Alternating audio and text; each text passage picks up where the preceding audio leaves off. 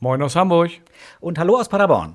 Ihr hört Nichts zu verbergen, das Datenschutzkaffeekränzchen, der Podcast zum Thema Datenschutz schlechthin. Genau, heute mit Folge 45. Yes. Das heißt, wir haben heute den 6.7. Ihr hört uns dann morgen, egal wie früh ihr wollt, zumindest ab 6 Uhr, dann am 7.7. die Folge und die nächste dann irgendwann am 21.7. Genau, und ein kurzer Hinweis: Dieser Podcast wird finanziert durch uns. Gibt hier keine Werbung, wir zahlen den ganzen Scheiß selbst. Von daher ist das auch nicht immer alles perfekt. Das musste einfach mal gesagt werden, kurz. Genau, ein bisschen Werbung machen wir schon, nämlich für uns selbst und äh, vor allem für unseren Podcast, den ihr abonnieren könnt auf, wo auch überall. Ne? Ja, nicht könnt, sollt, sollt, müsst. genau. Ja, wo überall. Apple, Google. Auf allen bekannten Plattformen. Bewerten könnt ihr ihn zusätzlich noch zum Abonnieren auf Spotify und bei Apple. Genau. Finden, abonnieren auf jeder beliebigen Plattform, Ja. würde ich sagen. Und was wichtig ist, wir freuen uns auch über Feedback. Und zwar haben wir eine eigene E-Mail-Adresse eingerichtet. Käffchen mit AE, käffchen at nichtszuverbergen.net. Bis jetzt antworten wir noch auf alle E-Mails. Wir freuen uns auch über Anregungen, auch über Themenwünsche, die wir, äh, ja, wenn sie für uns halbwegs machbar sind und gut klingen, auch gerne umsetzen. Das waren mal die Formalitäten vorab, damit ihr sie nicht einfach immer überspult, sondern es auch mal hört. Und jetzt wollen wir in die eigentlichen Themen einsteigen, aber haben vorab ja noch mal kurz was anderes zu besprechen. Genau. Hast du auch schon gehört, hast du sicherlich schon von diesen, es sind ja keine Abmahnungen, das ist ja ganz interessant, das sind ja ähm, einfach Schadenersatzforderungen, also Ja. direkt Rechnungen kann man fast sagen, für die die Google Fonts auf ihren Webseiten immer noch einsetzen. Ja, habe ich, Ich glaube, wir natürlich. Ja? sogar schon drüber gesprochen, ich weiß es gar nicht mehr ganz genau. Ja, vor ein paar Folgen haben wir das mal kurz erwähnt, dass es da letztendlich ein Urteil gegeben hat, wo einer Person 100 Euro Schmerzensgeld zugesprochen worden sind. Ja, und ich weiß nicht, ob es die Person ist oder ob es eine andere Person ist oder ob es, es sind eigentlich sogar mindestens zwei Personen, behaupte ich mal. Die haben jetzt äh, fleißig mal immer Seiten aufgerufen, nachgeguckt und einen Brief verschickt, ne? genau. Äh, tatsächlich, ähm, ich kenne es jetzt nicht nur mehr vom Hörensagen, sondern einer unserer Mandanten hat auch diesen Brief bekommen. Der sieht wirklich immer gleich aus. Copy-Paste unterscheidet sich nur minimal von denen, die man sonst so im Internet findet. Wir haben also genau auch dieses Muster bekommen. Äh, ja, es gibt da wohl aus Nürnberg, Aachen und München. Das sind, glaube ich, so momentan diese, diese Orte, wo da AbsenderInnen sitzen und diese Briefe schreiben. Okay, ja. Und was wird gefordert? 100 Euro? Wie immer, da, da hat sich noch keiner getraut, mehr oder weniger zu nehmen. Es sind immer 100 Euro, genau. Mhm. Finde ich ein spannendes Thema, weil für jedes Unternehmen ist es natürlich so, dass man sagt, komm, ich zahle die 100 Euro und dann habe ich meine Ruhe. Vielleicht lasse ich mir noch eine, eine, eine Vereinbarung unterschreiben, wenn, wenn die Person die 100 Euro kriegt. Das Problem ist, die Person schreibt im Zweifelsfall 1000 Unternehmen an und kriegt vielleicht von 900 die 100 Euro und dann sind das 90.000 Euro. Ne? Das, Genau. das ist das, wo. Ja, also wir- so aus Sicht des einzelnen Unternehmens kann man es nachvollziehen. Sachlich hoffe ich, dass es nicht zu viele tun, weil man irgendwie so, weiß nicht, wie es dir geht, aber so emotional jetzt nicht unbedingt möchte, dass jemand mit sowas Erfolg hat. Ich glaube auch, es gibt sehr gute Gründe, sehr gute Argumente, wirklich diese, diese Forderung auch, auch abzuwehren. Weil einfach ist ein Unterschied, ob aus Versehen ein Schaden passiert oder ob hier jemand quasi diesen Schaden äh, bewusst verursacht. Das heißt, der sucht ja, der geht auf Webseiten, auf die er sonst gar nicht gegangen wäre. Und wenn man das zumindest nachweisen kann, dass diese Schreiben massenhaft versendet werden, ich glaube, man hat da sehr gute Argumentationen auch, dass man sagt, es ist gar kein Schaden entstanden oder ich habe zumindest eine, eine Mitschuld an diesem Schaden. Das wird spannend. Ja, sagen wir es mal so, nachdem, selbst wenn es aus Versehen passiert, wenn ich das siebte Mal eine Seite aufrufe, wo Google Fonts drauf sind, dann schlafe ich deswegen nicht mehr schlechter, als wenn ich das sechste Mal Google Fonts aufgerufen habe, eine Seite, wo Google Fonts drauf ist. Also irgendwann ist einfach so vom, vom, vom, vom gesunden, ob mein Menschverstand gesund, also von meinem Verstand her, äh, kommt dann der Gedankengang, dass ich einfach sage, beim 38. Mal ist das Leid einfach nicht mehr so groß und ich äh, habe keinen wirklichen seelischen Schaden mehr davon getragen. Es, es geht Ja. einfach nicht. Es ist ja auch immer, immer Google, an die die Daten gehen und nie jemand anderes. Genau, die Frage ist immer nur, wenn man sagt, beim ersten Mal entsteht der Schaden, welche Seite hat er denn als erstes aufges aufgesucht? Für welche bekommt er denn die 100 Euro? Aber auf jeden Fall eine interessante, interessante Frage. Äh, Es gibt ja auch, Frage ist immer, ob das anwendbar ist im europäischen Gesetz, im europäischen Recht. Aber es gibt ja im BGB ganz klar den Paragraph 254 Mitverschulden. Und wer äh, da es unterlassen hat, einen Schaden abzuwenden, das ist ja ist in dem Fall, der hat mindestens eine Mitschuld. Ja, wobei, das würde bedeuten, ich darf einfach keine Seiten mehr aufrufen, weil es ja immer passieren kann. Die Sache ist, da wird ja offensichtlich gezielt gesucht nach Ja, ja, Google natürlich, ne? natürlich. Es gilt nur für den. Fall, dass jemand gezielt sucht, genau. Dann kann man ja wirklich sagen, er, hat, er hätte den Schaden ja abwenden können, wenn er eben nicht gezielt gesucht hätte. Mhm. Für die Seite die ich wirklich aufrufe, weil ich da auf diese Seite gehen möchte und dann entdecke, oh, die nutzen ja Google Fonts, da wird das sicherlich nicht gelten. Und so war es ja auch in diesem, in diesem Urteil wohl. Da war es ja ein Einzelfall, da war es ja kein, kein niemand, der damit Geld verdienen wollte. Okay, dann. Ja, aber eigentlich haben wir ein anderes Thema. Genau. Kommen wir zum Thema. Das haben wir noch gar nicht vorgestellt. Nee, haben wir nicht. Äh, wie nennen wir es denn richtig schön? Ähm, was darf mit den privaten Daten der Beschäftigten im Unternehmen gemacht werden? Ja, so in der Art, genau. So passt das, ne? Okay. Nutzung, privater Kontakt und sonstigen Daten der Beschäftigten. Genau, dann machen wir das mal nach der Musik.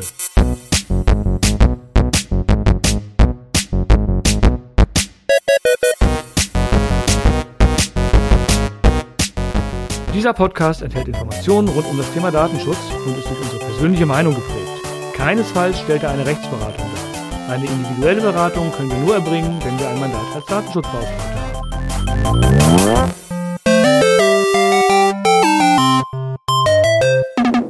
Was darf mit den privaten Daten der Beschäftigten im Betrieb oder so gemacht werden und überhaupt? Ich kriege das nicht gesagt. Egal. Ja, was darf denn gemacht werden? Steht ja eigentlich im Gesetz drin. Ja, das Ne? ist schön. Es steht eben eigentlich gerade nicht so viel drin, genau. Wir haben ja kein Beschäftigtendatenschutzgesetz, ein eigenes, was immer mal geplant war, was man immer mal vorhatte, sondern wir haben nur diesen ominösen Artikel 26, nein, Paragraph 26 im BDSG. Mehr haben wir nicht. Ja, genau. Und was steht drin? Es steht drin, alles das, was gemacht werden muss oder was nötig ist, um das Beschäftigungsverhältnis ja, anzubahnen, durchzuführen, zu beenden, das darf gemacht werden. Punkt. Und Genau. jetzt muss uns einer sagen, was ist denn alles nötig? Und da kann man natürlich ein, einiges verargumentieren und es gibt auch diverse Unternehmen, die wirklich versuchen, einiges zu verargumentieren. Genau, wie immer sind da einige sehr kreativ, wobei man ja auch sagen muss, das ist ja nur ein Erlaubnistatbestand, der im 26er definiert wird. Die anderen der DSGVO, ich denke da nur an Artikel 6 Absatz 1 Lit F, habe ich ja trotzdem die äh, neben, nebenher. Wir dürfen ja nicht nur auf den 26er gucken. Man muss dazu sagen, den kann ich nur ziehen, wenn ich denn meine Beschäftigten darüber informiere oder informiert habe vorher, dass das stattfindet, das, was ich dann gemäß äh, Artikel 6.1f nach meinem berechtigten Interesse machen will. Aber wenn ich das gemacht habe, dann äh, kann das durchaus eine Rechtsgrundlage sein. Klar, das ist ja immer so. Informationspflichten habe ich, die habe ich natürlich auch da. Ja, aber lass uns doch mal ein paar Beispiele, was äh, zu dem Paragraph 26 erstmal. Also was ist wirklich wirklich erforderlich zur Begründung, Durchführung oder Beendigung eines Beschäftigungsverhältnisses? Fangen wir bei Ähm, der Begründung an, oder? Also beim, Genau. be- beim Begründen des Beschäftigungsverhältnisses. Also auf Deutsch Recruiting, Schrägstrich, Vorstellung oder, oder Bewerbermanagement. Genau, das gesamte Bewerbungsprozess wäre das für mich sogar. Ja, alles, Ja. was ich kriege. Ne? Ich darf, hm, hm, ich fordere ja üblicherweise auch ein paar Daten vielleicht an als, als, als Arbeitgeber. Und da ist schon die Frage, was darf ich denn überhaupt anfordern? Genau, da geht schon los. Gut, wir hatten das Thema ja so ein bisschen in Richtung Kontaktdaten. Da natürlich erstmal, naja, ich wäre jetzt fast versucht zu sagen alles, aber sehr, sehr viel, weil ich möchte mit dem natürlich postalisch, vielleicht, momentan ja immer weniger, das heißt auch elektronisch per E-Mail und eine Rückfrage per Telefon auch. Also ich fände es jetzt völlig äh, unkritisch, weiß nicht, ob du es anders siehst, dass man diese Daten schon mal mindestens alle abfragt und auch verarbeitet. Ja, und, und das auch darf. Würde ich, würde ich zustimmen. Und das auch darf, genau. Dann natürlich alles, was ich brauche, um zu entscheiden, ob eine Person geeignet ist, eine bestimmte Stelle zu besetzen, ob sie gegebenenfalls ins Team passt, ob sie ins Unternehmen passt. Keine Ahnung, was ich dann noch für Entscheidungen treffen möchte oder muss. Das darf ich auch alles verarbeiten. Also zum Beispiel den Lebenslauf, Zeugnisse bisheriger Arbeitgeber und das, was mir geliefert wird. Genau, ich würde auch sagen, aus Datenschutzsicht wirklich alles, was man braucht. Ähm, und es geht dann fast mehr, um das abzugrenzen in, Richtung Arbeitsrecht, was sich da so an der Rechtsprechung gefestigt hat, äh, wo es eben geht, darum geht, dass man bestimmte Fragen eben nicht stellen darf, dass man bestimmt, bestimmten Fragen ja dann auch bei den Antworten darauf dann die Unwahrheit sagen darf. Der, Klassiker ist ja immer diese Schwangerschaften, die ich eben nicht abfragen darf oder Religionszugehörigkeiten. Ist aber dann wirklich fast gar kein weniger ein Datenschutzthema, sondern eher dann so ein arbeitsrechtliches Thema. Aber das, was ich brauche, darf ich auch alles fragen. Und auch äh, nochmal zurück zu den Kontaktdaten. Ich darf sie natürlich nicht nur erfragen, ich darf sie auch nutzen. Und ich muss auch nicht um Erlaubnis bitten, die nutzen zu dürfen. Wenn ich sage, ich hätte gerne eine Telefonnummer, dann darf ich die hinterher auch nutzen, um anzurufen. Das, da brauche ich keine extra Einwilligung für, weil das im Zuge des Prozesses dann erforderlich ist. Genau, ich habe ja meine Rechtsgrundlage, nämlich ist es erforderlich zur Begründung des Beschäftigungsverhältnisses. Ich brauche nicht mehr die Einwilligung. Ist so ein typischer Fehler, den man sehr häufig erlebt, dass dann trotzdem nochmal eine Einwilligung eingeholt wird. Die Einwilligung bräuchte ich nur, wenn ich eben jetzt Daten speichern will, über das, was ich eben darf, aufgrund dieser Rechtsgrundlage hinaus. Also ich denke da so an diesen Klassiker, ich möchte die Bewerbungsunterlagen länger behalten, vielleicht ein Jahr lang oder anderthalb Jahre, weil ich glaube, dass ich in der Zukunft mal wirklich Bedarf an, an, an dieser Person habe, ähm, dann müsste ich eben fragen, ob ich die Daten länger aufbewahren darf. Genau, du bist jetzt bei, bei im, im, Ablehnungsfall. Ne? Also ich sage, Mensch, ich finde dich total knorke, aber gerade kann ich dich nicht gebrauchen, darf ich dich im halben Jahr nochmal anrufen. Genau, das war der Fall, den ja. ich im Hinterkopf hatte. Genau. So, und dann, da gut, das geht nicht ohne Einwilligung, da brauche ich eine Einwilligung, ähm, aber das ist ja auch ein Thema, das ist relativ einfach geregelt, behaupte ich. Ja, so kommen wir zum dann vielleicht zum Bestehen des Beschäftigungsverhältnisses, also Durchführung, wie es so schön heißt.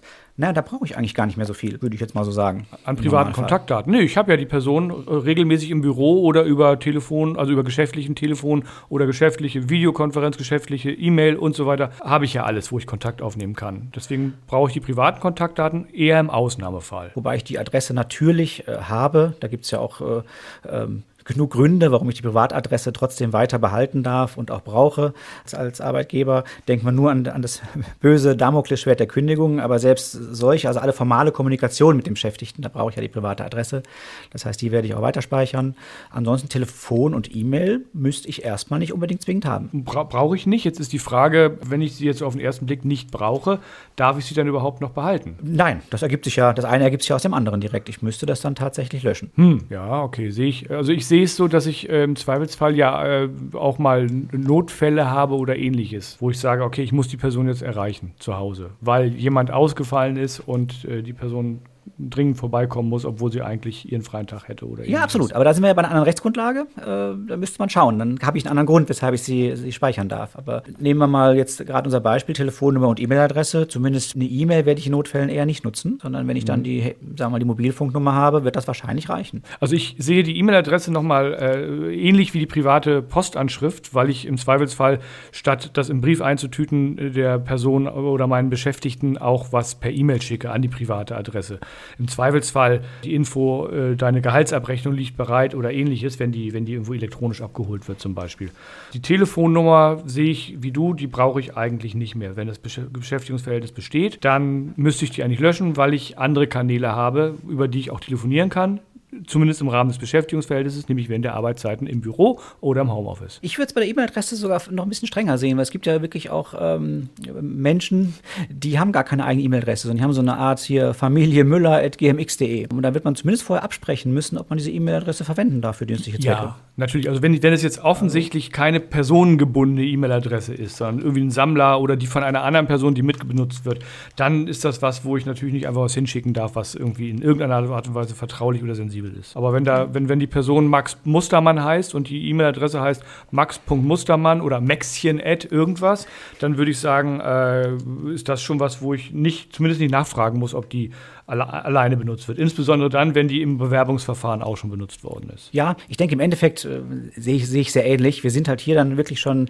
würde ich sagen, nicht mehr in dem äh, Paragraph 26 BDSG, wo es um eine Erforderlichkeit geht, sondern eben genau schon wieder im, im Artikel 6 Absatz 1 Buchstabe F. Das mhm. heißt, da, wo es um berechtigte Interessen geht. Ich habe natürlich ein berechtigtes Interesse, mit meinem Beschäftigten möglichst angenehm, effizient äh, zu kommunizieren. Und ich muss halt jetzt eine Interessenabwägung machen und die kann dann eben je nach E-Mail-Adresse, je nach, je nach Sachverhalt vielleicht auch, mit dem ich kommunizieren möchte, wahrscheinlich so positiv oder negativ ausfallen. Wir haben ja manchmal so Fälle, wo also irgendwie schon auch aus dem Beschäftigungskontext, aber nicht unbedingt der Arbeitgeber selbst, jemand private Daten von Mitarbeitern haben will. Ne? Das sind einmal sind das diese typischen polizeilichen Anfragen. Hallo, hier ist Kriminalkommissar X von der Landeshaupt irgendwas, hat Herr sowieso dann und dann gearbeitet. Ne, das ist eine Sache, da geht es eher um Arbeitszeit. Ähm, also das hatten wir nebenbei gesagt, das Thema. Äh, die Folge hieß, glaube ich, Daten raus, aber sofort oder so ähnlich. Mhm. Ähm, das, was wir aber noch nicht besprochen haben, was hier mit gut reinpasst, ist das Thema, was ist, wenn jemand anderes aus dem Betrieb die Daten meint zu brauchen. Ja, ähm, auch wenn ich mich wiederhole, wir sind im Artikel 6 Absatz 1 Buchstabe F. Man, man, man wird hier schauen müssen. Ich hatte gerade im, im, bei, bei Mandanten auch einen interessanten Fall. Da ging es darum, dass jemand äh, nach einem guten Projekt seinem Team gerne ein Geschenk nach Hause schicken wollte und da nach den privaten Daten fragte. Mhm. Haben wir auch regelmäßig sowas. Ja, also ich hatte dann einmal den interessanten Fall, dass jemand dann Alkohol nach Hause schickte und genau derjenige, der den Alkohol bekam, nun trockener Alkoholiker war und sich gar nicht darüber gefreut hat. Das sind sicherlich so Grenzfälle, über die man nochmal nachdenken sollte, was man da verschickt. Aber grundsätzlich würde ich sagen, zulässig, oder? Also ich würde sagen, im Rahmen der Interesse, also im Rahmen von Paragraph 26 BDSG definitiv nicht, weil es ist Nein, nicht nötig, dem irgendjemandem was zu schenken, wenn der mhm. bei einem arbeitet. Aber man hat natürlich durchaus ein berechtigtes Interesse für gute gutes Klima zu sorgen und Danke zu sagen und sich erkenntlich zu zeigen und müsste dann natürlich das gegen die schutzwürdigen Interessen der Beschäftigten abwägen, wobei ich sage mal, ein Geschenk zu bekommen von seinem Arbeitgeber, da, da spricht eigentlich nichts gegen dass man sagt, ich will das nicht. Es sei denn, es ja. ist so ein Geschenk, wie du eben gesagt hast, was da einfach Deswegen, man wird ein bisschen gucken müssen, genau. Das ist das Schöne, diese Interessenabwägung. Und da spielt wahrscheinlich wirklich auch dann eben die Art des Geschenks eine Rolle, wie die Interessenabwägung ausfällt. Ja, wobei ich sage, ich, ich will, sagen wir mal, ich, ich will eine gute Flasche Wein verschicken. Das finde ich, selbst da finde ich, habe ich immer noch kein Interesse, was dem entgegenspricht, solange ich nicht weiß, dass eine Person trockener Alkoholiker ist. Das ist jetzt eher eine Frage, wo ich sage, muss es denn Alkohol sein oder nimmt man allgemein auf sowas vielleicht Rücksicht und schickt einfach nichts, wo jemand aufgrund einer solchen Sache hinten dran ein Problem kriegen könnte? sehe ich ähnlich. Also da sozusagen ein, ein politisch möglichst unverfängliches Geschenk ja. auszuwählen, ist sicherlich sehr sinnvoll sinnvoll, wobei ich das Gefühl habe, das wird mittlerweile auch immer schwieriger, sowas zu finden. Ja, wird es. Das stimmt. Muss man sich halt ein paar mehr Gedanken machen. Wir hatten eine ähnliche Situation bei einem Kunden, das ist schon eine Weile her. Da hat der Betriebsrat tatsächlich gesagt, Mensch, wir haben hier einen relativ hohen Krankenstand und wir hätten gerne mal von allen Personen, die aktuell krank sind, die private Anschrift. Wir möchten da gerne vorbeifahren, möchten Krankenbesuche machen, möchten den einen Blumenstrauß mitbringen, möchten sagen, dass wir uns um sie kümmern und fragen, ob sie irgendwelche Wünsche haben und also was sehr Positives. Das ist eine super sympathische Geste, finde ich, von dem Betriebsrat, das so zu machen. Letztendlich haben wir aber gesagt, nee, lieber Arbeitgeber, ihr könnt die Daten nicht rausgeben. Das geht ja. nicht, weil dafür werden sie nun wirklich nicht, das ist nicht notwendig im Rahmen des Beschäftigungsverhältnisses ist. Und wir können überhaupt nicht abschätzen, ob die Leute überhaupt privat besucht werden wollen. Das kann das also sein, war auch so meine erste Einschätzung, als du gerade sozusagen losgelegt hast mit der, mit der Erzählung, äh, dass ich auch dazu tendieren würde, dass es eher nicht zulässig ist. Ja, also Man, es gibt vielleicht welche, die wollen mit dem Betriebsrat nicht in Kontakt äh, treten und vor allem eben nicht so persönlich zu Hause. Ja, oder denen geht es einfach so dreckig, dass sie sagen, ich will hier nicht mit schniefender Nase und im Bademantel halb nackt an der Tür stehen und mit einmal steht der Betriebsrat da. Und genau. den will ich nicht zu Hause haben. Ja, Oder? aber wo du gerade Betriebsrat sagst, sehr interessantes Beispiel mit übrigens einem genau unterschiedlichen Ergebnis. Betriebsratswahlen. Und da wollte in meinem Fall der Betriebsrat, in dem Fall der Wahlvorstand, alle Privatadressen der, der Beschäftigten haben, um die denen, die vielleicht an dem Tag der Betriebsratswahl nicht vor Ort sind, die Einladung dann postalisch zuzuschicken. Oder ja.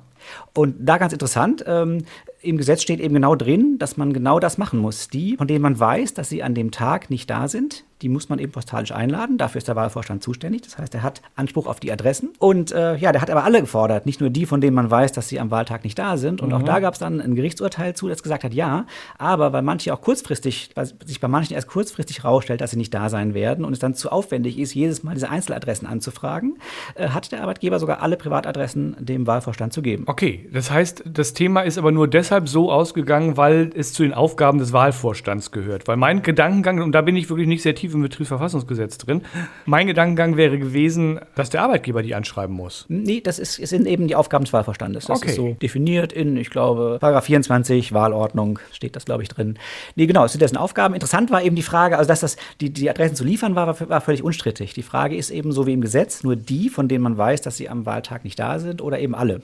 Und da war mhm. eben das Interessante, nein, alle weil es eben sonst zu aufwendig wäre, immer die Adressen nachzufordern, die jetzt, von denen sich jetzt zufällig neu rausstellt, dass sie auch nicht da sein werden. Ja, klingt sinnvoll. Ja, fand ich auch. War sehr pragmatisch. So, also wir haben bestimmt ganz viele Situationen im Beschäftigungsverhältnis, wo irgendjemand irgendwelche Daten von irgendwelchen Beschäftigten haben will. Ja. Und, und ich, ich habe noch, noch ein interessantes Beispiel gerade, okay. auch aus, aus der Praxis. Man möchte gerne von den Beschäftigten Daten von Kontaktpersonen haben, die man dann im Notfall bei Unfällen und so weiter, die man dann kontaktieren darf. Ja, kann. Notfallkontakte. Notfallkontakte, genau. Finde ich sehr spannend, weil hier geht es ja gar nicht um die Kontaktdaten der Beschäftigten, sondern von Bekannten der, ja. der Beschäftigten. Das ist, äh, haben wir auch häufig und das ist äh, immer wieder eine Diskussion und wir denken jedes Mal wieder drüber nach und genau. kommen immer wieder zu dem Entschluss, dass wir sagen, ja, wir fragen die Kontaktdaten. Also diese Beschäftigten sollen das Formular weitergeben an ihre Notfallkontakte.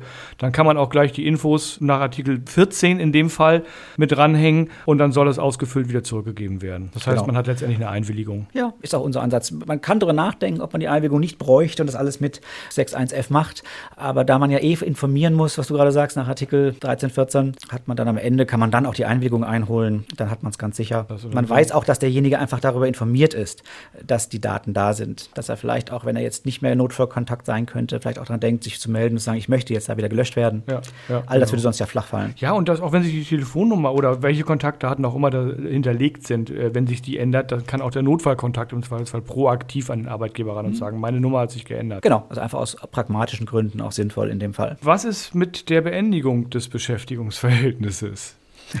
ja. Ich darf du auf meinst jeden danach oder währenddessen? W- Währenddessen erstmal. Während der Beendigung brauche ich auf jeden Fall die Postanschrift, weil ich eine also wenn ich die nicht persönlich übergeben kann, ähm, damit ich die Kündigung zustellen kann. Das ist, Genau. würde ich sagen, unstrittig. Das, da gibt es auch keinen Weg drum rum. Ja, und dann würde ich sagen, gibt es ja durchaus Rechtsstreitigkeiten nach der Beendigung, das heißt die üblichen Verjährungsfristen.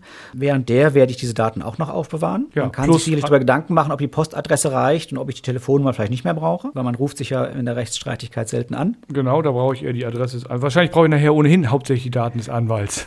Wahrscheinlich am Ende irgendwann die, die, genau die Adresse, Daten des Anwalts.